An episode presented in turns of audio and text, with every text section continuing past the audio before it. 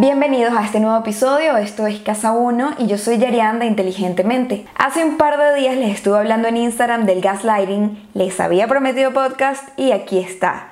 Primero quería hablarles del por qué se llama gaslighting. Este término viene de una película de los años 40 llamada Gaslight, en la que un hombre hace creer a su esposa que está teniendo lagunas mentales y alucinaciones. Se llama gaslight porque el hombre usaba una luz de gas mientras ella dormía para buscar un supuesto tesoro en el ático y cuando ella se levantaba y le decía, mira, eh, alguien estuvo anoche en el ático, yo vi una luz, él le decía que estaba alucinando porque nadie estuvo ahí. Le hizo creer a esta mujer que estaba completamente loca y además le decía cosas como cuando yo me casé contigo pensé que eras normal y luego cambiaba y se volvía súper encantador y le hacía ver como que él cuidaba de ella.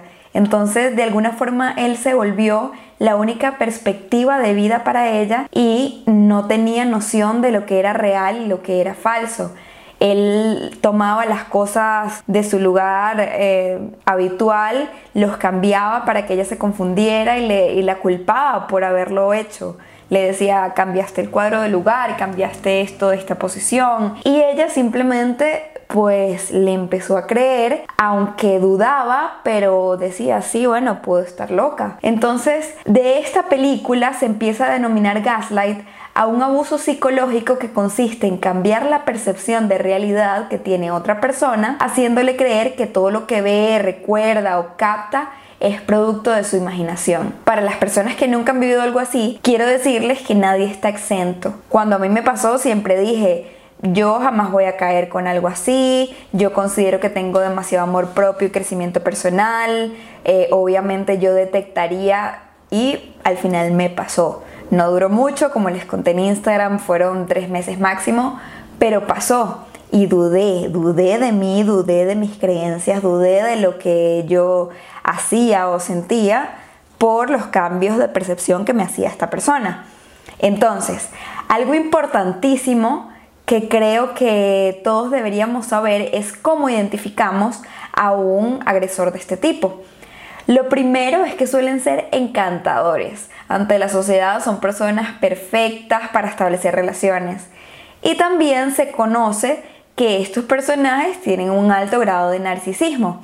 Y a ver, quisiera indagar un poquito más en esto. Vamos a contarles la historia eh, mitológica del narcisismo.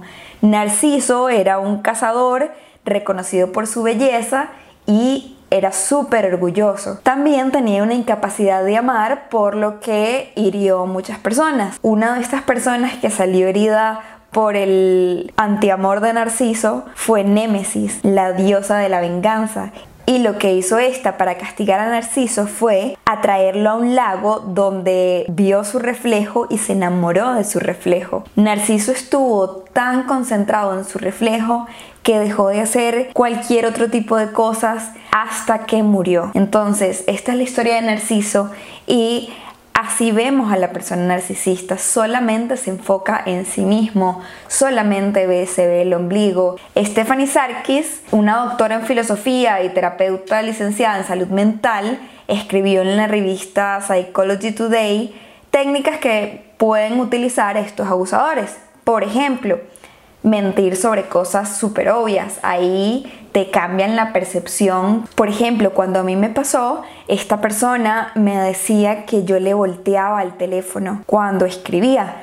Entonces, de alguna forma, yo sabía que no le estaba volteando el teléfono, pero ya con el tiempo lo empecé a dudar, empecé a decir, ¿será que si se lo volteo inconscientemente y él lo nota y yo no lo estoy notando? O sea, cosas muy locas. O por ejemplo, una vez eh, yo iba manejando, un vecino se puso al frente, lo saludé y me dijo, bueno, si te lo vas a ligar, entonces me bajo del carro. O sea, cosas que yo decía, eh, no es lógico, pero de alguna forma empiezas a dudar de que su percepción es correcta frente a la tuya. Entonces empiezas a dudar.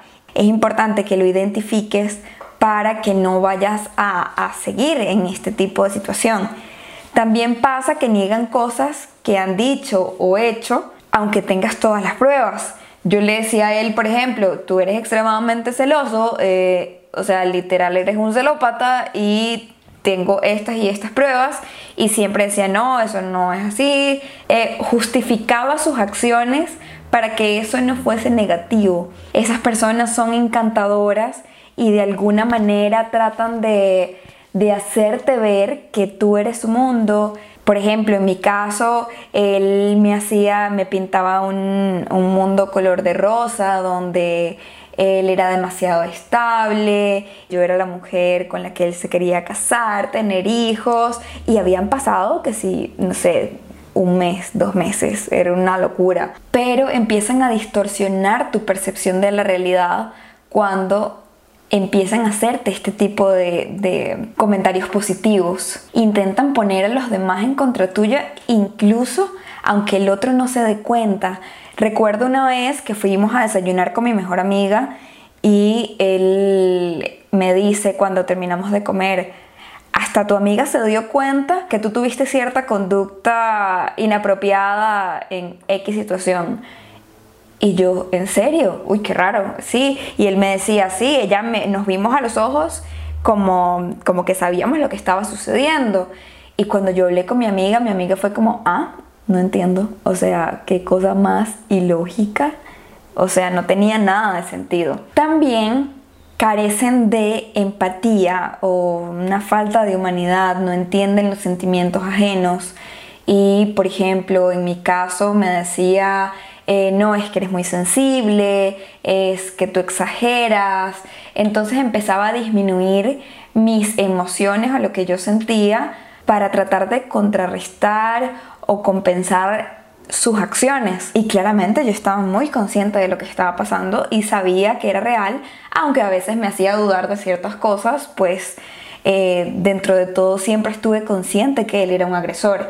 Además, me ayudó mucho tener amigas que, que, me hacían ver la locura que estaba pasando. Entonces era algo muy obvio, pero que a veces cuesta identificar por esos buenos tratos que también te dan. Son como premios para que no recuerdes lo que también pasa. También la doctora Robin Stern distingue tres etapas dentro del proceso del gaslighting.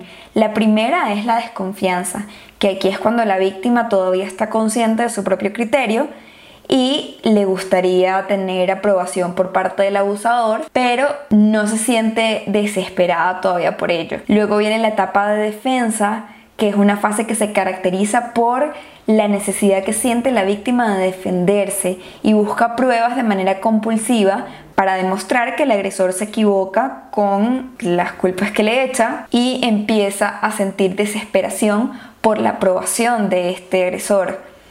Y luego viene la depresión, que ya es cuando el autoestima está por el piso, cuando ya empieza a, a creer que el manipulador tiene razón y empieza a actuar de la forma que el, el manipulador quiere que actúe. Ellos también se, alteran un poco cuando esto deja de pasar, cuando ya no, no estás haciendo lo que ellos quieren, empieza ahí un, un asunto de desesperación por parte de ellos.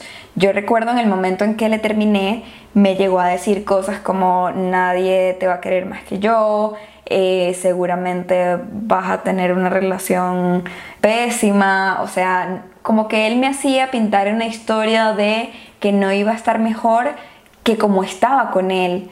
Entonces era súper complicado y yo en ese momento le terminé y me fui y ya luego empezó su desesperación. Me decía cosas como, seguro me terminaste un viernes porque vas a salir de fiesta. Unas cosas locas, locas y estas personas narcisas luego empiezan a querer tener contacto contigo como si nada hubiese pasado. Y esto para las personas que sí lograron llegar a tener un vínculo muy fuerte hace que se le dificulte demasiado separarse de esa relación. Por ejemplo, en este momento esa persona me sigue inteligentemente y me pregunta de astrología y me habla como si todo estuviese normal o como si él no hubiese sido un agresor. O sea, es súper extraño ese tipo de comportamiento, pero, pero está. Entonces, ahora vamos a avanzar a cómo reconocer si estás sufriendo gaslighting.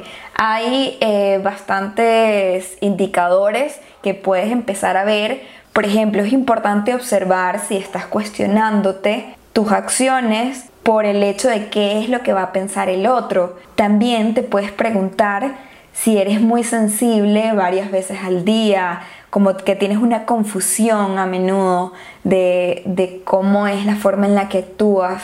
Puedes sentir mucha confusión en muchas horas del día, eh, por, probablemente estés pidiendo disculpas constantemente, te preguntas si eres lo suficientemente bueno como, eh, ya sea como pareja, hija, amiga, empiezas a reconocer que hay algo mal pero no puedes expresarlo. También empiezas a ocultar información a tus amigas y familia para que no tengas que dar excusas de por qué sigues con esta persona. Tienes problemas a la hora de tomar decisiones simples tratas de no cambiar de, planes para que la otra persona no se moleste, empiezas a verte un poco más apagado, más apagada, tienes la sensación de ser una persona completamente distinta a como eras antes. Y en el caso de que tengas hijos y por ejemplo sea tu pareja la persona agresora, vas a empezar a notar cómo tus hijos empiezan a, intentar protegerte de él o de ella. Como les dije antes, cualquier persona es susceptible a sufrir esta situación. Es una técnica de maltrato psicológico bastante habitual y a pesar de la dificultad para identificarlo, existen formas de evitarlo. Entonces, ¿Cómo podemos hacer que esta situación no llegue a nuestras vidas? Lo que les mencionaba antes, es demasiado importante rodearte de personas que estén conscientes de quién eres, de cómo eres y de cómo te cambia un agresor. También es importantísimo que confíes en tus creencias y tus ideales. Mientras más tengas autoconocimiento, menos fácil va a ser para un agresor de este tipo llegar a cambiar tus creencias y tu forma de ver la vida. También sería ideal que no cambies tus planes o tu forma de vida porque alguien te lo diga, ni tu forma de vestir, ni la forma con la que te sientes cómodo, cómodo viviendo el día a día. Deberías enfrentar a esta persona porque ahí es cuando les digo que llegan a una desesperación, cuando ya se les enfrenta y se toma una decisión real. Y es necesario mostrarte fuerte en el momento de, de enfrentarte a esa persona porque puede dar la vuelta de una manera en la que vuelvas a entrar en su juego. Esa persona, como les dije, va a intentar volver a tu vida y alejarla de al 100% sería excelente. Ahora he notado como en la mayoría de los estudios se ve con un porcentaje mucho mayor que sean hombres los que tengan este tipo de conductas o mujeres con muchísima energía masculina. Entonces también es una característica que podemos tomar en cuenta. Si entramos en el mundo de la astrología puede parecer muy confuso identificar en una carta natal a una persona narcisista. Se puede reconocer con personas que tienen muchos planetas en Leo, con personas que tienen mucha energía saturnina o capricorniana, porque suelen, en el caso de Leo, suele ser un signo que tiende a tener un valor personal bastante amplio. En el caso de Capricornio tienen muy poca empatía con los sentimientos ajenos, entonces suelen ver a los demás con superioridad y no entienden las emociones del resto de personas. Y también con personas con mucha energía ariana pueden sentir o pueden agredir de esta forma. No significa que estos signos sean malos. O sea, yo soy Aries y no he hecho gaslighting, pero hay que reconocer cuando tenemos una capacidad de poder agredir al otro y por eso hay que saber manejarlo. Para finalizar, me gustaría felicitar a aquellas personas que han logrado salir de una situación de gaslighting porque probablemente en ese momento en el que saliste tu autoestima estaba súper baja y requirió de muchísimo valor salir de esa relación. Y no solo requirió de mucho esfuerzo en ese instante, seguro también después para reconstruirte después de la tormenta. Y eso es de admirar. Espero tener en un próximo episodio alguna persona que haya experimentado algo así para poder profundizar en cómo salir de una relación o de una situación de gaslighting y por qué no, tal vez alguna persona que considera haber agredido a alguien con gaslighting y ya sea consciente de su conducta, tenerlo acá en este podcast para saber también el otro lado de la moneda. Pero bueno, muchísimas gracias por su tiempo, nos vemos en un próximo episodio de Casa 1. Recuerden que pueden seguirme en Instagram y en Facebook como inteligentemente.cr, en Twitter como IM Costa Rica y pueden escuchar este podcast en YouTube, Apple Podcast, Google Podcast y Spotify.